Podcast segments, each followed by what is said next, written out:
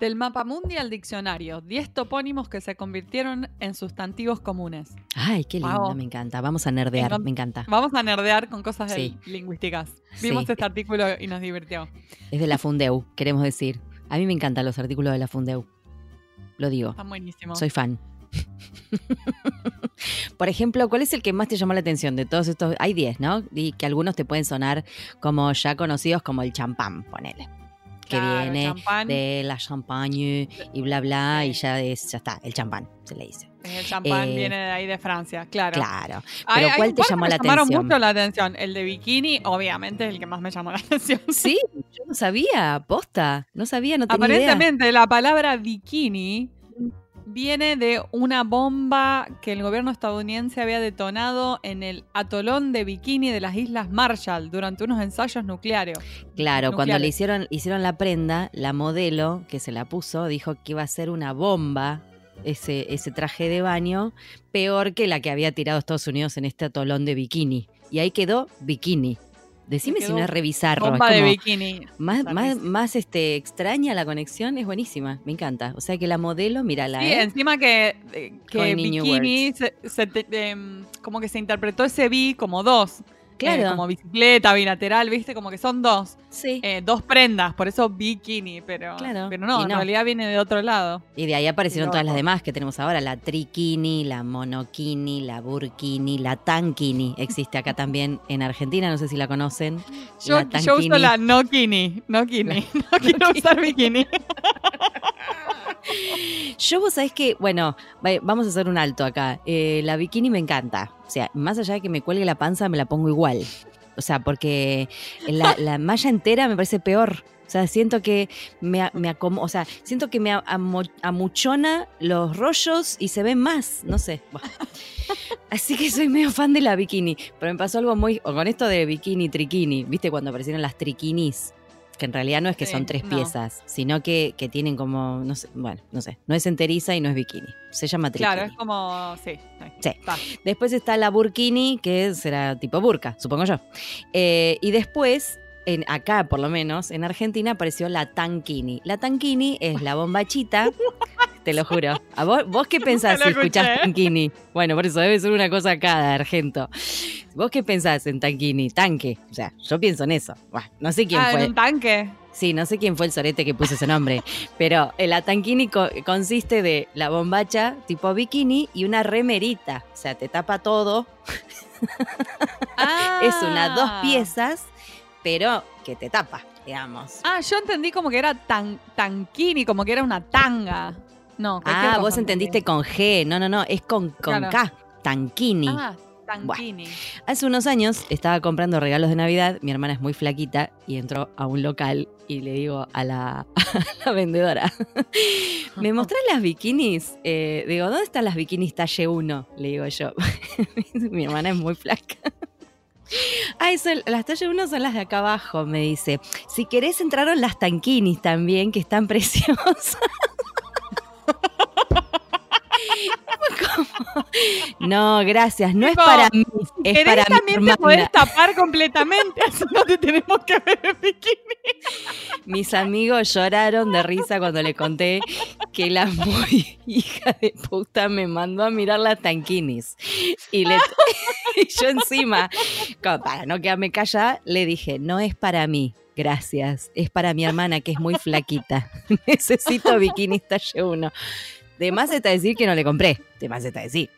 O sea, no, porque estuviste mal, loca. Si yo me quiero poner una bikini que me quede chiquita es un problema mío. Pero por supuesto. Me vendés la por talla 1 supuesto. que te estoy pidiendo. Volvamos a nuestro tema. a mí me llamó mucha atención el de Macedonia.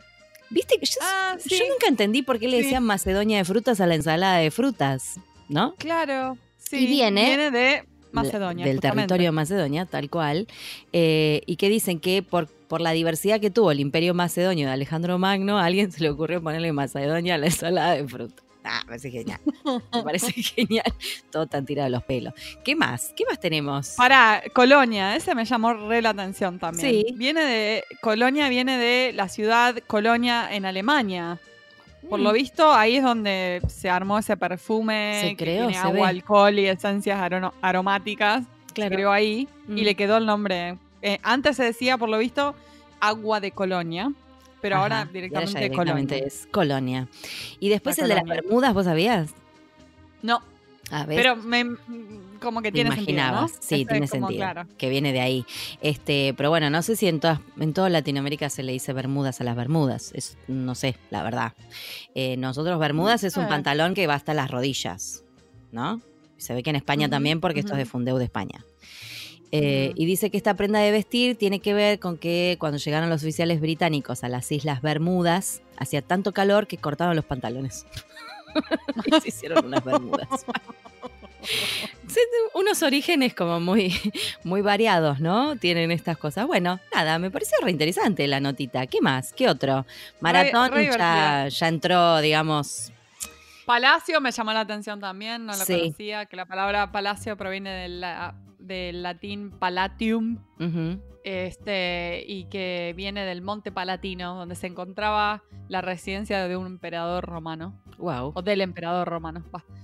Sí. Este, nada, está buena la nota. Véanla si les interesa. Sí, Nos la Fundeu divirtió siempre saca estas, estas listas interesantes así de, de- de curiosidades que están, que están muy buenas. Fundeu.es. Vayan y miren. Eh, ¿qué vamos, ¿Con quién vamos a hablar hoy, Mari? Ah, hoy tenemos una entrevista re linda con Alejandra Jorge para saber más sobre FIT, Sí. que yo no sabía nada, así No, que está genial. Nos vamos a informar. Vamos a escuchar acá a nuestra amiga Alejandra que nos ha dado mucha información, la verdad, muy interesante, sobre la FIT.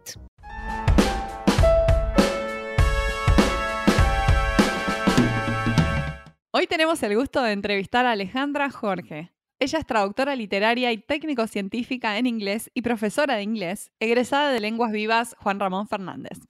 Realizó cursos de posgrado en Nueva Zelanda y Australia. Es profesora titular de Introducción a la Traducción Técnica y de Introducción a la Interpretación en el Lenguas Vivas y fue miembro organizador de la Comisión de Elaboración del Postítulo en Interpretación y es la actual directora de carrera de traductorado en, en inglés en la misma institución. Trabaja desde hace más de 30 años como traductora e intérprete independiente. Ha dictado cursos y seminarios de especialización de grado y de posgrado en diferentes instituciones nacionales e internacionales. Ha presentado ponencias sobre traducción y didáctica de la traducción en varios congresos. Y Alejandra fue presidenta de la Asociación Argentina de Traductores e Intérpretes de 2010 a 2014 y es la actual presidenta de FIT LATAM, el centro regional de la FIT para Latinoamérica. Alejandra, es un placer tenerte con nosotras en Pantufla. Ah, es un placer que me hayan invitado, chicas. Muchas gracias. Este, la verdad que eh, em- cuando empezaron con el proyecto, eh, me pareció una de las tantas locuras de Paola. Yo a vos no te conocía. pero, pero siempre Paola tiene locuras lindas, así que Bien. escucho salteado los episodios porque a veces no tengo tiempo y bueno, a veces del tema, pero, pero me gusta mucho la iniciativa, me parece que es una forma de difundir más lo que hacemos, que lo necesitamos tanto, Eh, y sobre todo de acercarse a generaciones que se manejan con otros medios para conocer información. Así que las felicito. Sí, y muchas bueno, gracias. gracias. Muchas gracias y por lo de, lo de Muchas loca linda también, porque lo voy a poner en mi, en mi tarjeta. La gente ya directamente se refiere a mí como loca linda, menos mal que está linda. Igual el loca no me ofende, ¿eh? para nada. O sea, si fuera loca y nada más, estaría bien. bueno, Ale, muchas gracias, la verdad, por sumarte. Eh, hacía rato que estábamos ahí, que te invitábamos, que te invitábamos y, viste, estábamos esperando y ya, listo, ahora se dio el momento. ¿Estás en Buenísimo. pantuflas?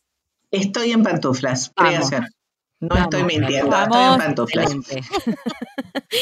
Bueno, em, vamos a, te o sea, lo que queremos charlar hoy con vos un poco, porque no lo charlamos en ningún otro podcast, es sobre la FIT, porque mucha gente que Ok. lo conoce, nosotros tenemos muchos seguidores em, de otras partes de, de Latinoamérica, no solamente de Argentina, eh, y también aspirantes a traductores, o sea, tra- Ajá. traductores en ciernes, con lo cual Sí. estaría re bueno que arranquemos porque nos cuentes qué es la FIT. Ok. Eh, bueno, cuando Marina me presentó dijo que yo era la, que soy en realidad, la presidenta de FIT Latam, que es el centro regional para la FIT, y además soy miembro del consejo directivo de FIT Mundus, como se llama. O sea, la mamá gallina se llama FIT Mundus. Ajá. FIT se creó hace muchos años, en el 1953, y es una institución internacional que, como toda federación, lo que hace es nuclear asociaciones o colegios profesionales en todo el mundo. Está presente en más de, si no me acuerdo, 60 países. Y a través de esos países nuclea a más de 80.000 traductores, intérpretes y hace cinco años se agregaron los terminólogos. FIT firma convenios de cooperación con instituciones como la WASLI, que digamos promueve todo lo que tiene que ver con lengua de señas en los distintos países, con Naciones Unidas, con la WIPO, que es la organización internacional que se encarga de proteger los derechos de propiedad intelectual. Eh, y acaba de firmar un convenio también con una federación que está en Noruega como centro, que es la Federación Internacional de traductores de medios audio, para medios audiovisuales. Em, ¿Y qué hace la FIT? La FIT lo que hace es reunir a todas las asociaciones en un congreso que hace cada tres años. Y a mí una cosa que más, de las que más me gusta de FIT es que cada asociación que quiere pertenecer a FIT tiene un representante y un voto, sea que tengas 40 miembros 50 o 50 mil. Todos tienen exactamente el mismo valor. Y eso a mí me parece muy importante. En América Latina tenemos, eh, además de los problemas económicos que no creo que hace falta que cuente, eh, tenemos asociaciones muy pequeñas e inclusive lo que estamos tratando de hacer, que yo ya empecé desde, mi gestión, es a generar asociaciones profesionales en los países en los que no hay. E inclusive hay países donde ni siquiera hay formación. Mm. Eh, entonces es muy complicado. De hecho, muchas veces hay mm, cuestiones en las que se meten los gobiernos. Por ejemplo, acaba de pasar que en Colombia hay dos asociaciones profesionales que trabajan básicamente con una carrera que sería una especie de licenciatura en lengua con especialización en traducción, o sea, no tienen la carrera de traductorado como la tenemos acá en Argentina, pero esos traductores tenían que pasar un examen eh, y se los consideraba traductores jurados, traductores públicos y, e iban a un listado. Y el gobierno hace cinco meses decidió que no le interesaba más el listado y que en realidad se iba a poner de acuerdo con algunas agencias y que entonces cualquier persona que pase por la agencia, vaya y firme, se lo considera traductor. Ah, cualquiera. Sí, exacto. Entonces, justamente de eso nos, o sea, lo que, lo que hacemos nosotros, más allá de que obviamente no tenemos injerencia sobre el gobierno, pero sí es inundarlo de cartas, difundir esto entre todas las asociaciones del mundo e inundarlo de cartas al gobierno para que revierta la posición. Por lo menos por ahora lo que logramos es que nos conteste diciendo que había recibido la carta, lo cual es la mitad del logro. Recibido. por lo menos es Claro. Em, pero cuál, ah, perdón, perdón, pero no entiendo cuál sería la, eh, ¿por qué un gobierno se metería con algo así? ¿En qué le, en qué eh, perjudica o en qué le... Y porque, a ver, pasó también en, Cuba, en, Cuba antes de que se creara, que fue todo un trabajo de la Asociación Cubana, que la verdad mm. se merecen dos chapó y medio, eh, antes de que se creara la carrera, eh, de algún modo había un listado donde cualquiera podía anotarse, cualquiera que hubiera hecho letras o cualquiera que hubiera hecho cualquier otra carrera, iba, se anotaba en ese listado, pasaba un examen que les corregía a alguien del gobierno, que anda a saber mm. qué formación tenía, y automáticamente aparecía en un listado de traductores oficiales. Mm. Entonces, eh, bueno, fue muchísimo trabajo crear la carrera, ahora sí se logró el apoyo del gobierno, la carrera es súper exigente. Eh, ustedes saben que Cuba, por una de las cosas que se destaca, además de los servicios de salud, los servicios de educación, em, y para que se den una idea, el examen de ingreso solamente se puede dar una vez. Si no aprobas el examen de ingreso, evidentemente no te podrás dedicar a la traducción. Em, porque claro, como es público y como ellos dicen, tenemos pocos recursos, los recursos se tienen que dedicar a formar a los mejores. No podemos formar a todos. Es, una, es un principio discutible, pero que acepto en el contexto de lo que es Cuba hoy. Sí, claro, claro. Pero bueno, eh, en FIT es eso. FIT estamos, eh, por ejemplo, en el Consejo Directivo, que se vota en cada congreso, este congreso que yo les decía, cada tres años, todas las asociaciones del mundo pueden proponer candidatos, mm. eh, cada asociación puede proponer dos candidatos que se votan y los votan los 50 o 60 países que yo les dije para que pasen a ser miembros del Consejo Directivo. Y el Consejo Directivo tiene un presidente mm. noruego, una vicepresidenta australiana, un estadounidense y una panameña. Y el resto de los miembros del Consejo somos Alemania, Finlandia, Italia, China, Corea, Argentina, Cuba, España e Irlanda. ¡Wow! Qué lindo, muy bueno, muy un cafecito con toda esa gente, me encantó. Muy lindo y además las reuniones que tenemos son confidenciales, pero yo a veces mm. he pedido permiso para grabar pedacitos cuando hacemos esto de, bueno, tomémonos un recreo y hablemos de otra cosa, para la diversidad de acentos, me fascina escuchar Que, dice que, ay, perdón, y un, me olvidé, y un canadiense.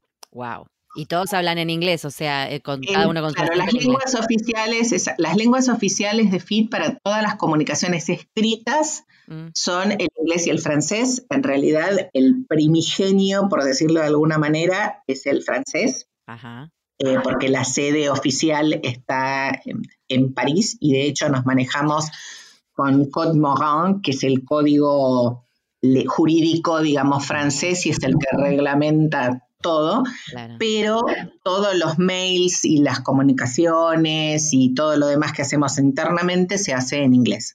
Claro. Em, y una cosa que también me gusta es que, por supuesto, de, estos, de estas personas que yo dije, no todos son traductores de inglés. Es decir, algunos, por ejemplo, no sé, la española es traductora de español, catalán, japonés y ruso.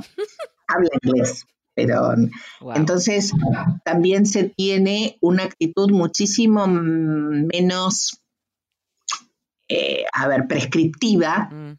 sobre cómo escribe uno y cómo habla uno en los idiomas que no son de trabajo de uno. Y además acuérdense que, salvo acá en Argentina y por ahí en Uruguay, en el resto del mundo uno solamente traduce o interpreta a su lengua madre. Claro. No es como acá. Acá hacemos eh, todo lo que, lo que venga, ¿no? Pero... Vamos, venimos, claro, vamos, venimos, volvemos a ir y volvemos a volver. Eh, allá no. Entonces, que alguien que traduce del inglés no escriba tan, tan bien inglés o no hable tan bien inglés, ¿a quién le importa? mientras se comunique, claro. está todo bien. Qué divertido. Eh, y Alejandra, contanos del Congreso.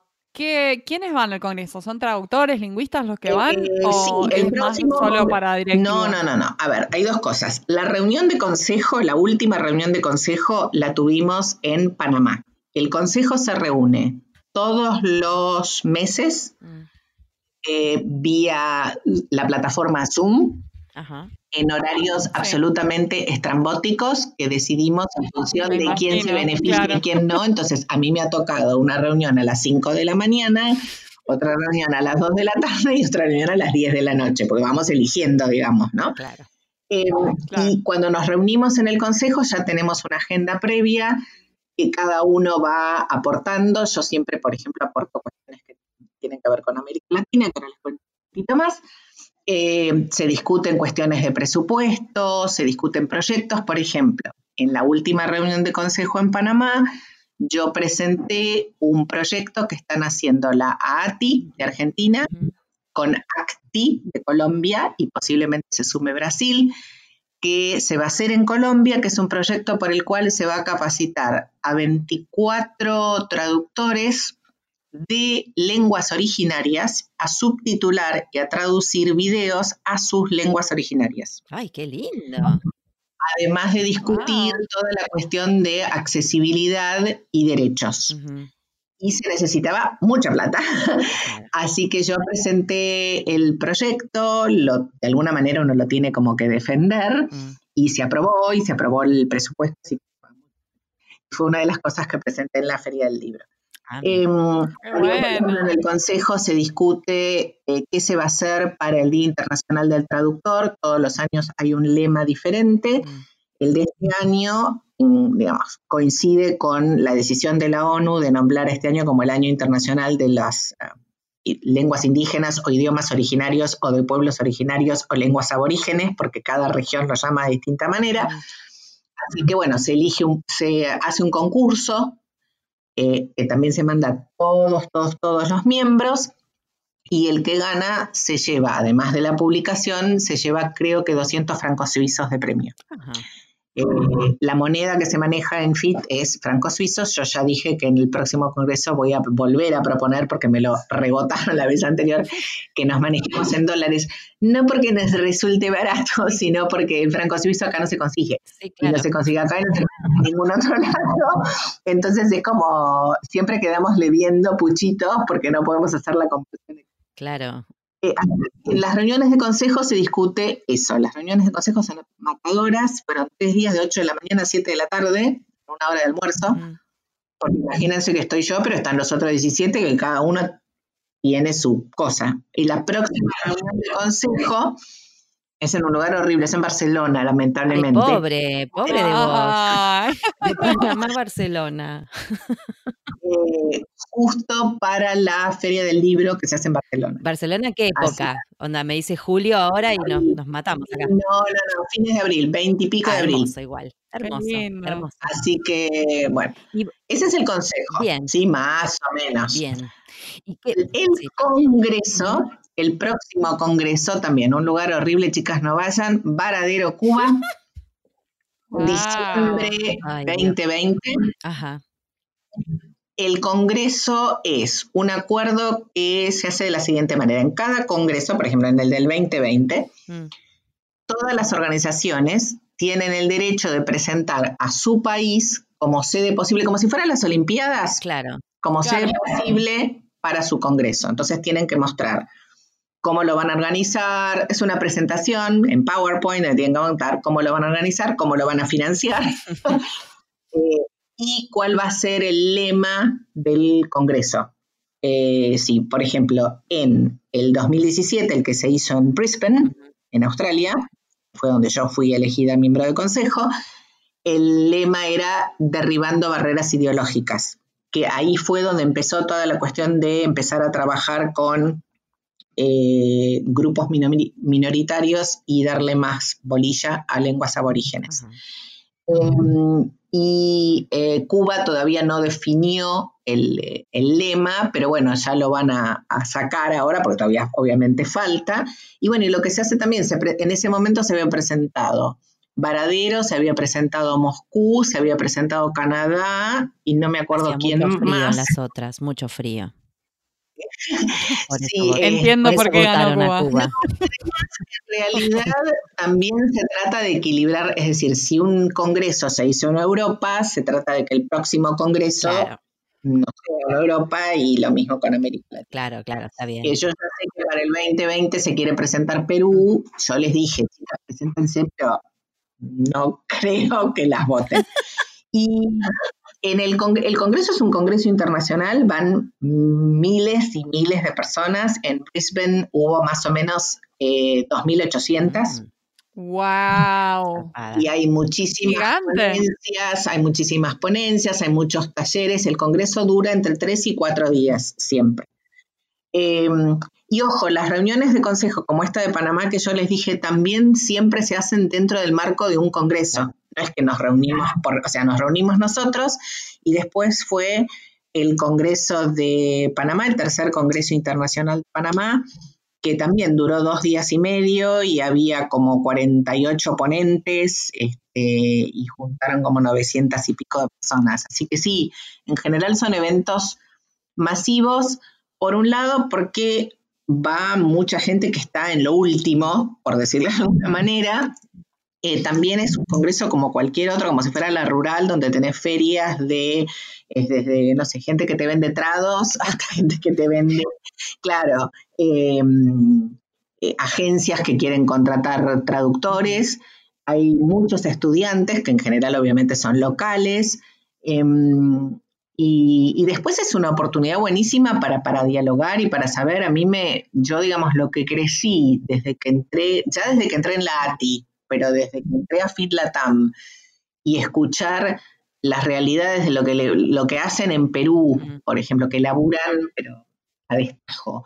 Em, por ejemplo, en, Perú empezaron con hacer meetups, eh, que son, bueno, reuniones, bueno, saben lo que son, ¿no? Reuniones como cortitas donde se reúnen y discuten. Bueno, ellos empezaron con meetups sobre honorario y ahora se copiaron los de Brasil. En Brasil ahora hay un congreso a fines eh, de mayo, también en San Pablo. Em, hay, mucho para difundir, mucho para hacer y a mí lo que más me gusta es eso, es aprender de, qué hacen los otros y contárselos a los que no tienen tantos recursos y decirles que a veces tampoco es necesario tener tantos recursos. Y otra cosa buena que hizo FIT, nosotros en FIT Latam, que no es por nada, pero somos absolutamente pioneros, y esto es cierto, fuera de broma, hace, me gusta, me gusta ya en la gestión anterior, eh, empezamos a usar Zoom para dar webinarios gratuitos a los socios de las asociaciones miembros. Eh, el primero lo hicimos así como tímidamente, tuvimos 60 personas, en el último tuvimos 600. Zoom tiene capacidad para 100. Tiene capacidad para 100. Entonces lo que se hizo fue 100 estuvieron presentes y al resto se les mandó la grabación.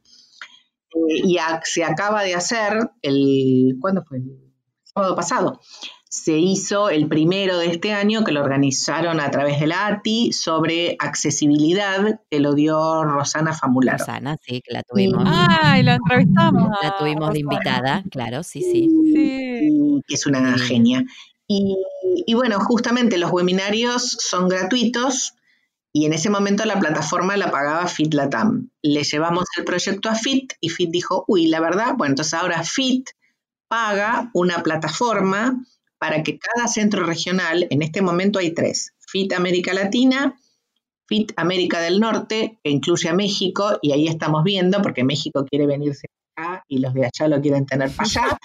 Eh, claro, porque por una cuestión geográfica y por una cuestión geopolítica, según donde se mire, está en el hemisferio norte, pero en realidad para nosotros sigue siendo el mismo continente y obviamente lingüísticamente tendría más sentido. Pero bueno, por ahí se forma algún grupo de trabajo conjunto y FIT Europa, que es la más antigua de todas. FitLatam se creó en el 2003, así que acabamos de cumplir, el 3 de mayo cumplimos 16 ah, años. está buenísimo. Es como una gran, una gran red de networking. Esto que vos decís debe ser lo más fascinante porque eh, tenés acceso a realidades que están lejos de las propias y también a conectar distintas realidades, ¿no? Esto que contás, qué sé yo, lo que pasa en Colombia en contraposición con lo que por ahí pasa, no sé, en Europa, en otro lugar y es, sí, No, y además está buenísimo em, saber que uno puede em, ayudar. Por ejemplo, esto de los webinarios, la idea, bueno, ahora es abrirlo a todos los centros. Entonces, por ejemplo, si, no sé, Francia da un seminario sobre un tema que le interesa a alguien de Colombia, se puede conectar. Y es gratis y está buenísimo. y así que sí, creo que es eso lo que más lo que más me gusta. Em, yo cuando entré a lenguas a estudiar eh, quería ser más falda. Eh, quería trabajar en Naciones, y quería trabajar en Naciones Unidas no para pagar los pollos, como decía ella, sino porque me gustaba esto que ella decía, viste, que, el mundo se peleaba y dice, bueno, y además voy a aprender un poco de karate por las dudas. Sí, es así, eh, tal cual. Y, me gusta eso, creo que, vale la pena armar redes de trabajo, porque solo uno no puede y, además si te encerras en tu realidad. Sí, eh, bueno, un poco de mafalda sos, porque sos intérprete, así que un poquito sos, un poquito cumpliste. Soy. Trabajo con Naciones Unidas también, así que es algo, ah, ahí, tenés. ahí algo, algo ya cumpliste. Y después el hecho de, sí, estás trabajando con la ATI hace mucho también, digo, eh, ese, ese trabajo, sabemos, hemos hablado con Marita, hemos hablado con otras personas de la ATI también, sabemos que la ATI acá en Argentina eh, se mueve un montón y yo los conozco desde que Sí. estudiaba y lo que han crecido desde que yo estudiaba hasta ahora es, Sí. es muy notorio. Así Sí. que Sí, en realidad sí, hubo un vuelco. eh, yo seré Mafalda y además este, soy un, tanto inquieta. Eh, no, no, eh, no se me nota para nada. Eh, así que cuando entré, la ATI tenía 72 socios y me fui con 230 y ahora ya tienen casi 400. sí. Así que sí, el laburo que vienen haciendo los chicos es fantástico. Y además, insisto, que es lo primero que les dije a ustedes, a mí me parece que hay que llegar a la gente más joven, a los que se están formando. Porque, a ver, en algún momento yo me voy a ir, no sé si me voy a ir de la profesión, pero eh, de alguna manera uno se va, cor- va corriendo y va ocupando otros lugares. Eh, y para mí la formación es fundamental, por eso me interesa. Yo estoy, la, la FIT también tiene lo que se llaman task forces. Que son grupos que se dedican a distintos temas. Tenés desde grupo para derechos humanos, grupo de, bueno, yo estoy en el de educación y derecho profesional, eh, desarrollo profesional, perdón, hay uno de traducción jurídica, uno de traducción literaria y demás. Y ahí también la asociación, por ejemplo, la ATI, puede proponer a no sé, Rosana Famularo, por ejemplo, para que esté en la comisión de lengua de señas. Y trabajan y hacen cosas específicamente sobre ese Claro. tema. Y para mí la formación es fundamental. Frente a tanto advenedizo, yo siempre le digo a mis alumnos, chicos, el título es importante, pero en realidad el título es, digamos, la medalla que te van a dar cuando te termines de formar. Pero el título no es importante, es un papelito. Lo que a vos te sirve es lo que hiciste para llegar al título, no el título en sí. No sé si coinciden. Sí. pero- Bueno, esto, esto me lleva a la próxima pregunta, porque como, bueno, leímos en tu bio, eh, ahora además sos directora de la carrera de traducción, de traductorado Ujú. En el Lenguas Vivas, la honorable y benemérita institución en la que yo estudié. quiero, quiero decir, nunca le tuve Me mucho cariño, te voy a decir la verdad, nunca le tuve mucho cariño a, la, a los pasillos de lenguas, pero, pero debo reconocer que he recibido... ¿eh? sentimientos son, sí, pero son sentimientos así como uno de amor Sí, y son odio. sentimientos sí. encontrados, pero la realidad es que como institución tiene un prestigio que está muy bien, este, que se lo merece, porque realmente, digo, la formación es muy buena. Eh, y bueno, digo, vos estás, estás enseñando ahí hace muchos años, sos docente hace muchos años y ahora además Sí, estás como sí. directora de la carrera. Así que esto me lleva a la siguiente pregunta, que es, ¿qué es lo que vos ves en cuanto a, en cuanto a lo académico, a los desafíos en lo académico en las nuevas generaciones de traductores en ciernes? Digo, no, so- de los dos lados te lo pregunto, digo, ¿qué es lo que ves de las Sí. hordas de jóvenes que vienen a buscar querer ser Sí. traductores y qué desafíos encontrás en, a nivel académico que quizás, digo, si, si esto está a la altura de lo que espera el futuro o no, si hay cambios que deberían hacerse, lo que quieras contarnos de lo que bueno. veas. Empiezo por lo académico. El plan que está vigente en el traductorado de inglés se gestó en el 2012. Ah, es verdad, es nuevo, es nuevo, no es lo mismo que Sí. yo. Sí. No, mi amor, no es nuevo, es viejo. 2012, o sea, para la velocidad a la que se mueve el mundo y a la velocidad a la que se mueve la comunicación y la traducción, que de hecho les cuento, estamos haciendo una selección para una materia que se llama localización y lo que me dicen los expertos de la comisión evaluadora es a esto le falta mucha sopa. Eh, entonces, el, se hizo en el 2012, recién se aprobó en el 2014, o sea, todavía no hay gente que se haya recibido. No tenemos la primera cohorte de graduados del plan.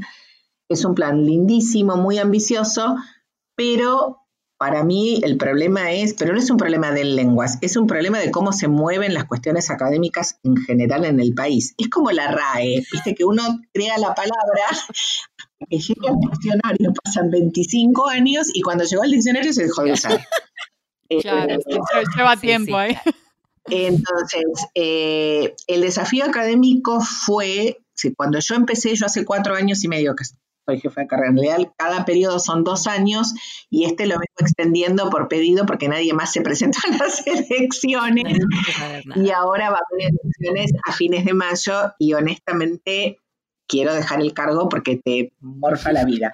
Pero em, el desafío que yo encuentro es eh, cómo trabajar con docentes que no son del área de traducción y que están en la carrera de traducción para que entiendan lo que es formar a un traductor o un intérprete.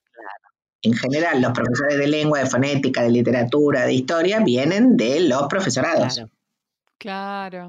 Fue complicado y sigue siendo complicado, a pesar de que hemos trabajado mucho y muy bien en equipo, entender que el perfil es totalmente distinto.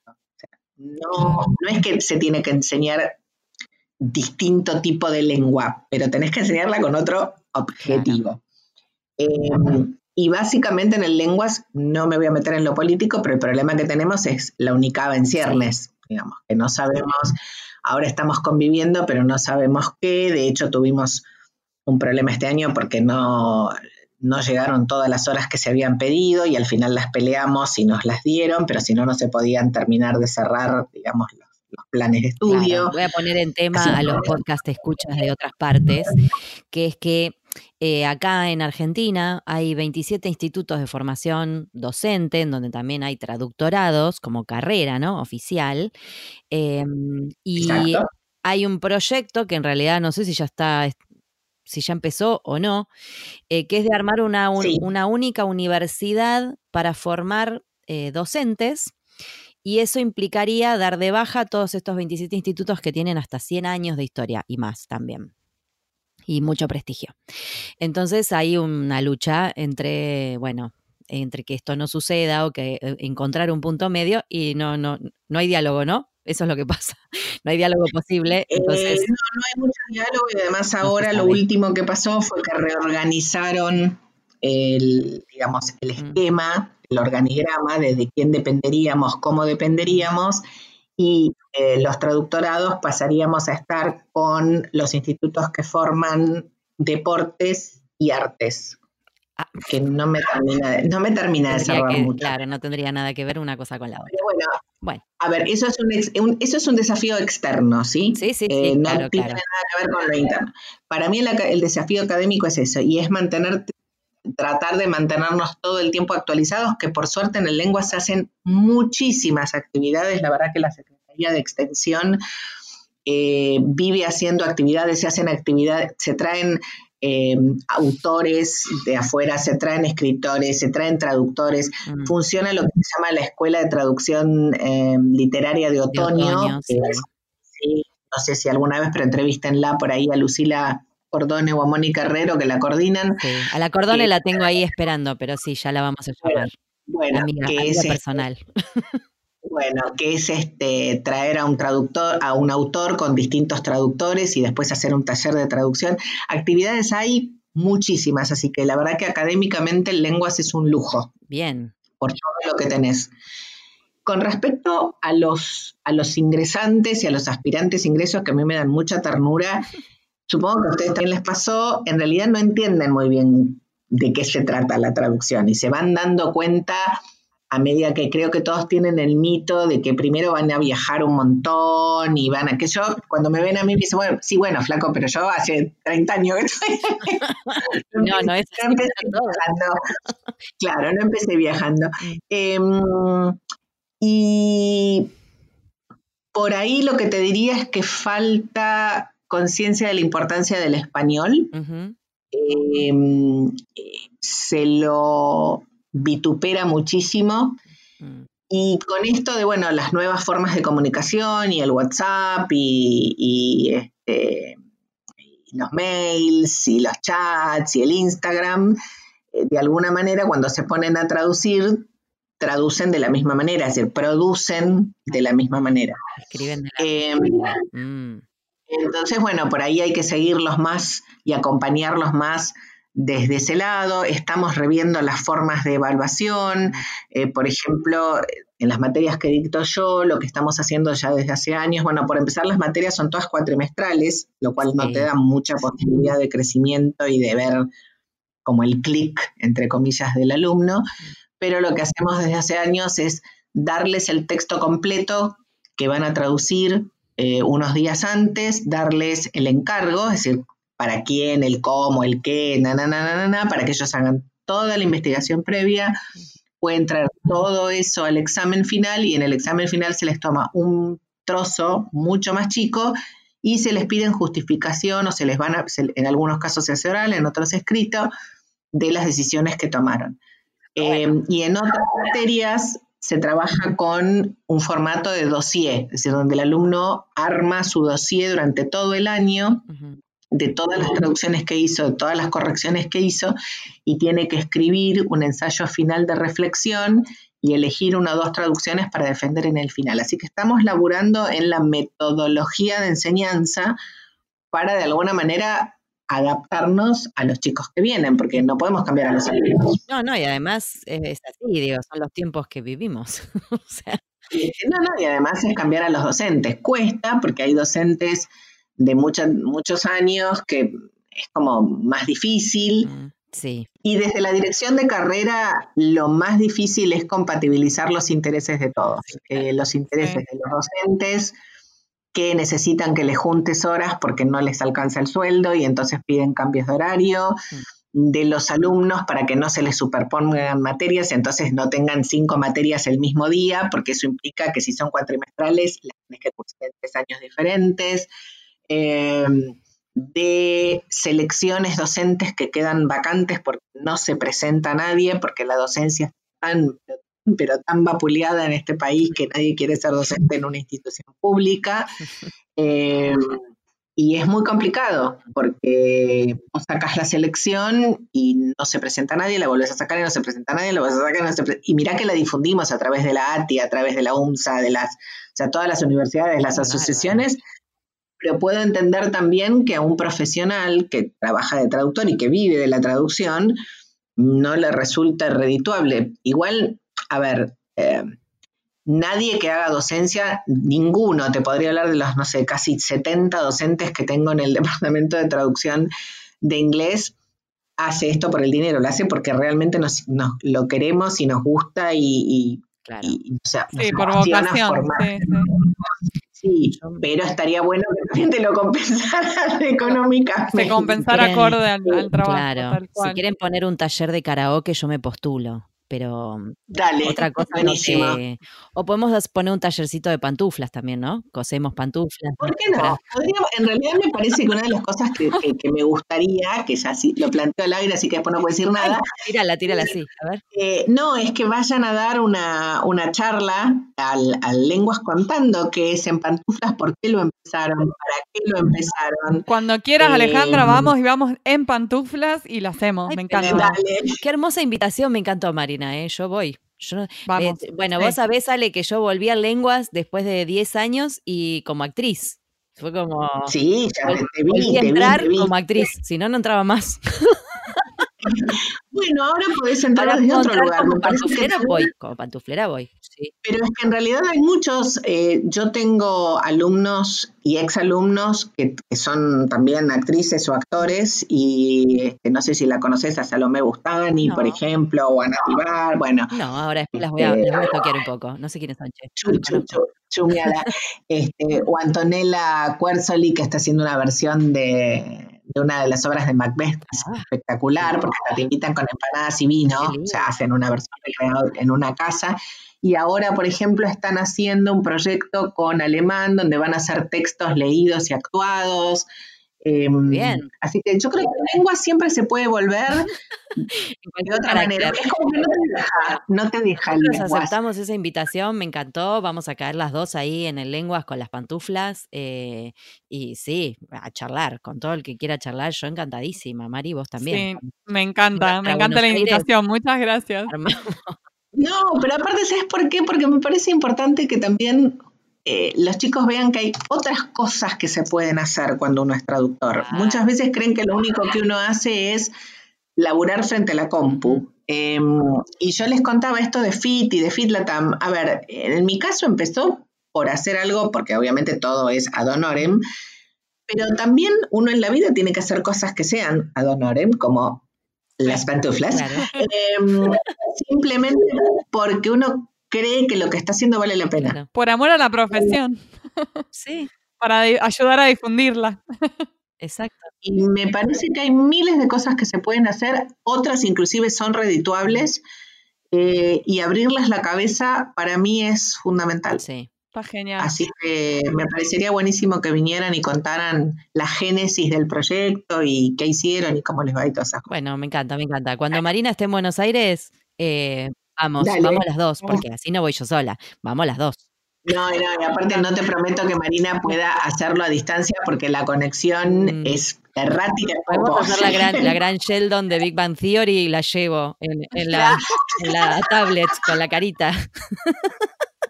llevo un robot. No, quiero ir, quiero ir en persona. Ahora me No, entusiasmé. tenemos que estar las dos, las dos con las pantuflas, caminar por Libertador con las pantuflas, entrar a lenguas con las pantuflas, todo. Y, Y- si podemos hacer sesión de fotos, también me y gusta. Karaoke también. Pero obvio. Y karaoke. obvio, Alejandra, obvio. te queremos hacer una pregunta que es una pregunta de cierre para el episodio y es algo medio futurístico de, o de visión. de- No, no, por favor, nos nos, encanta. encanta, Nosotros nos queremos ser respetuosas de tu tiempo también.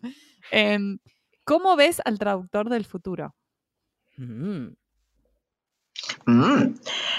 ¿Cómo veo el traductor del futuro? Eh, al traductor del futuro lo veo hoy. Al traductor del futuro lo veo eh,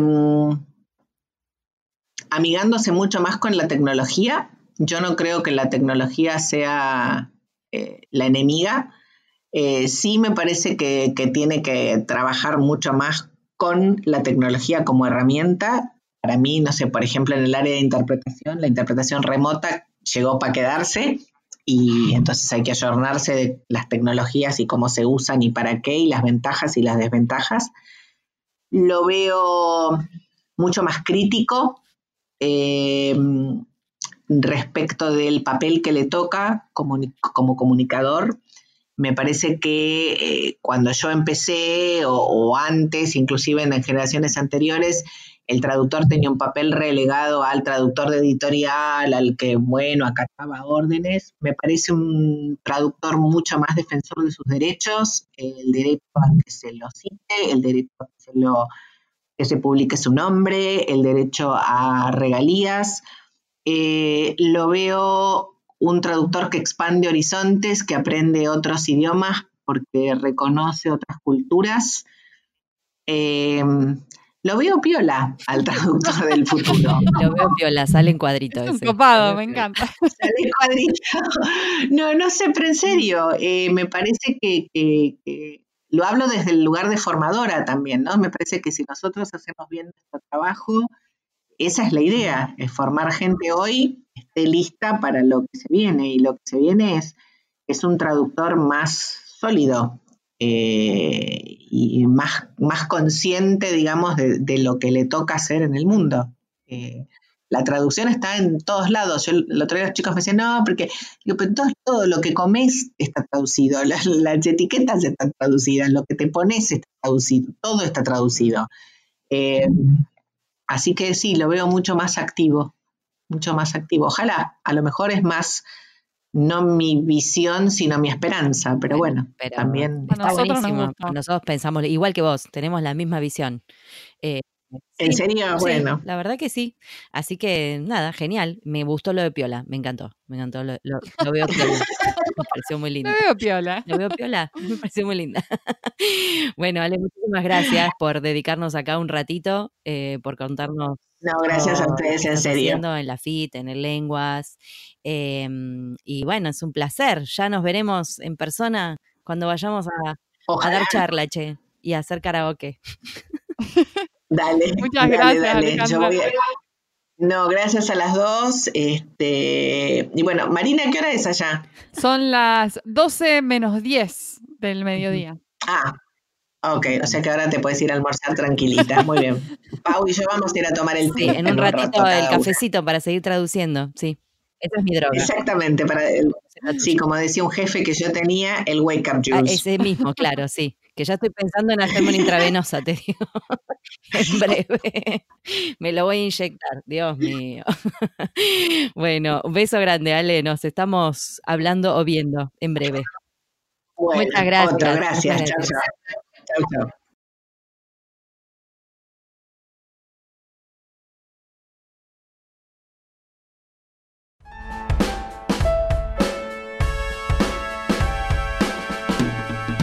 Este fue un nuevo episodio de En Pantuflas. Podés encontrarnos en la página en guiondelmediopantuflas.com y suscribirte para escuchar los nuevos episodios en Podcast Addict, Google Podcast y Spotify. Prohibida su reproducción Los Ángeles, Marino, Paula Caballito, Argentina, las pantuflas de flamenco son mías. Y las de tigres son mías.